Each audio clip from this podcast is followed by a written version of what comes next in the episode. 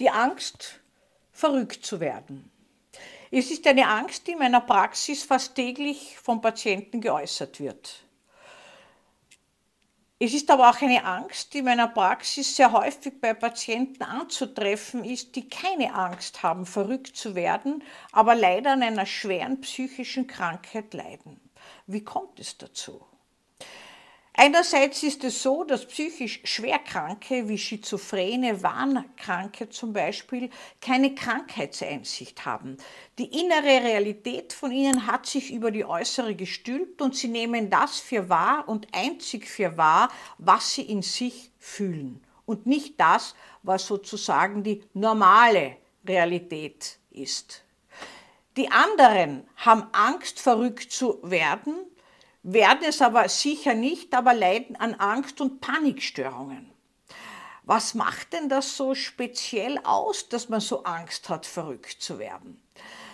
Es könnte ja sein, dass wir meinen, dass wir ganz sicher Herr und Herrin im eigenen Haus sind und immer glasklar äh, kontrollierte Entscheidungen treffen. Und wenn wir auf einen Menschen mit schweren psychischen Störungen treffen, der aus unserer Sicht verrückt ist, der also eine Realitätsverrückung aufweist, dann sind wir mit etwas konfrontiert, was uns unglaublich Angst macht, nämlich der Verlust der Kontrolle, der Verlust des Verstandes, von dem wir meinen, dass er uns alles im Leben regelt und uns am Leben hält. Weit gefehlt, ein großer Irrtum. Die Stimme der Vernunft im Leben ist sehr leise.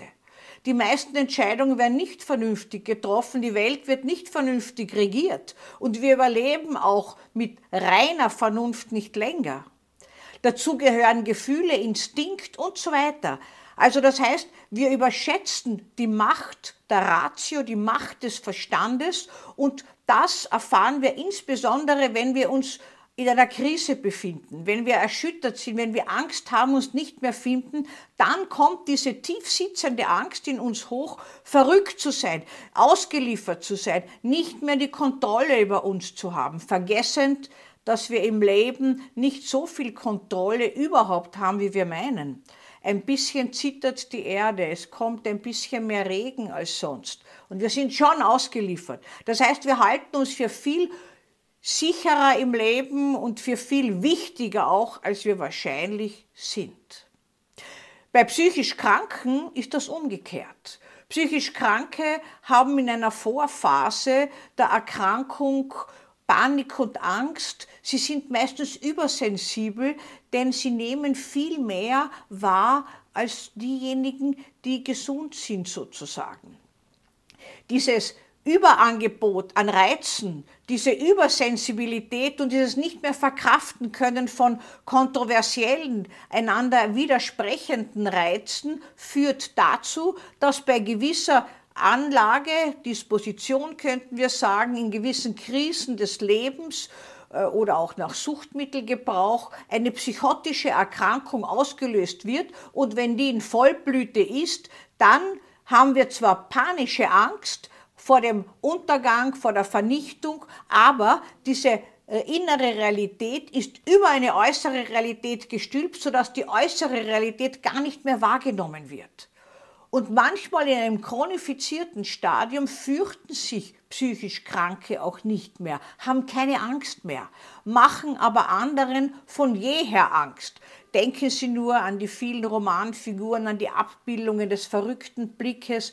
Das ist scheinbar für uns das Abbild, die Kontrolle aufgegeben, völlig ausgeliefert zu sein.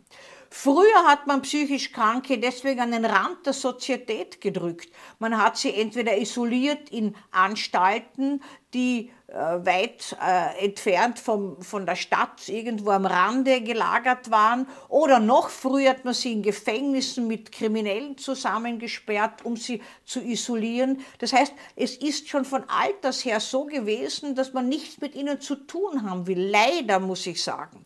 Denn einiges könnten wir von ihnen nämlich lernen. So ein bisschen Instinkt, dass sie Instinktwissen, was sie noch immer in sich haben, auch wenn sie krank sind, auch wenn dieser Instinkt dann oft verstellt ist, das könnten wir ein bisschen wahrnehmen. Auch in manchen Fällen ihre Furchtlosigkeit im Umgang. Natürlich, in anderen Fällen haben sie wieder panische Angst, wie ich Ihnen berichtet habe. In der heutigen Zeit sind psychisch Kranke aber in der Sozietät voll integriert. Das war noch, als ich angefangen habe, Ausbildung in Psychiatrie zu machen, nicht der Fall. Da waren sie noch viel länger verwahrt sozusagen. Heutzutage ist es so, dass eine ganz strenge Indikation bestehen muss, dass eine psychische Krankheit mit Selbst- und Fremdgefährdung akut vorhanden ist und dann werden sie auch ohne eigenes Verlangen in psychischen Institutionen behandelt. Es ist aber oft so, leider muss ich sagen, dass psychisch Kranke aus psychiatrischen Institutionen viel zu rasch entlassen werden. Sie sind anbehandelt, sie haben noch keine Krankheitseinsicht und sie kommen rasch aus der äh, Institution hinaus, sind noch nicht imstande, regelmäßig eine Medikation zu nehmen, weil das alles erst geweckt werden muss und weil das alles erst gelernt werden muss, wenn gewissermaßen wieder einigermaßen äh, die Realität eingekehrt ist. Das heißt, ein bisschen häufiger als früher begegnen wir auch psychisch Kranken, haben unmittelbaren Kontakt mit ihnen. Sie sind nicht mehr weggesperrt, was wunderbar ist und gut ist. Aus meiner Sicht gehörten sie nur ein bisschen länger und besser betreut. Vielleicht gehörten sie auch manchmal etwas besser geschützt vor sich selbst. Wenn nun Menschen in meine Praxis kommen, die Angst vor Verrücktheit haben, sind es immer die, die sich in sich verloren haben, ohne dass sie eine psychiatrische Erkrankung im engeren Sinn haben. Es sind letztlich die Neurotiker, könnte man sagen. Die Angststörungen, die Erkrankungen, die mit äh, Vermeidungsstrategien einhergehen. Man meidet gewisse Menschenmengen, man meidet sonstige Örtlichkeiten und hat das Gefühl, man ist nicht mehr Herrin im eigenen Haus.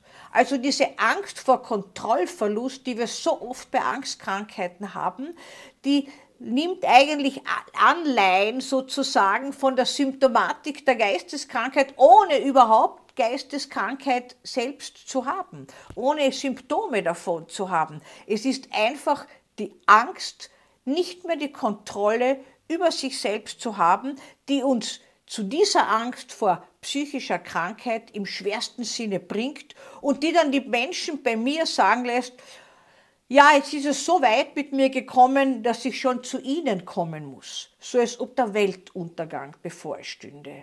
Kein Grund, weder bei psychischer Krankheit noch bei Angst vor psychischer Krankheit, die Sie in eine psychiatrische Praxis führt, denn hier erfahren Sie Hilfe.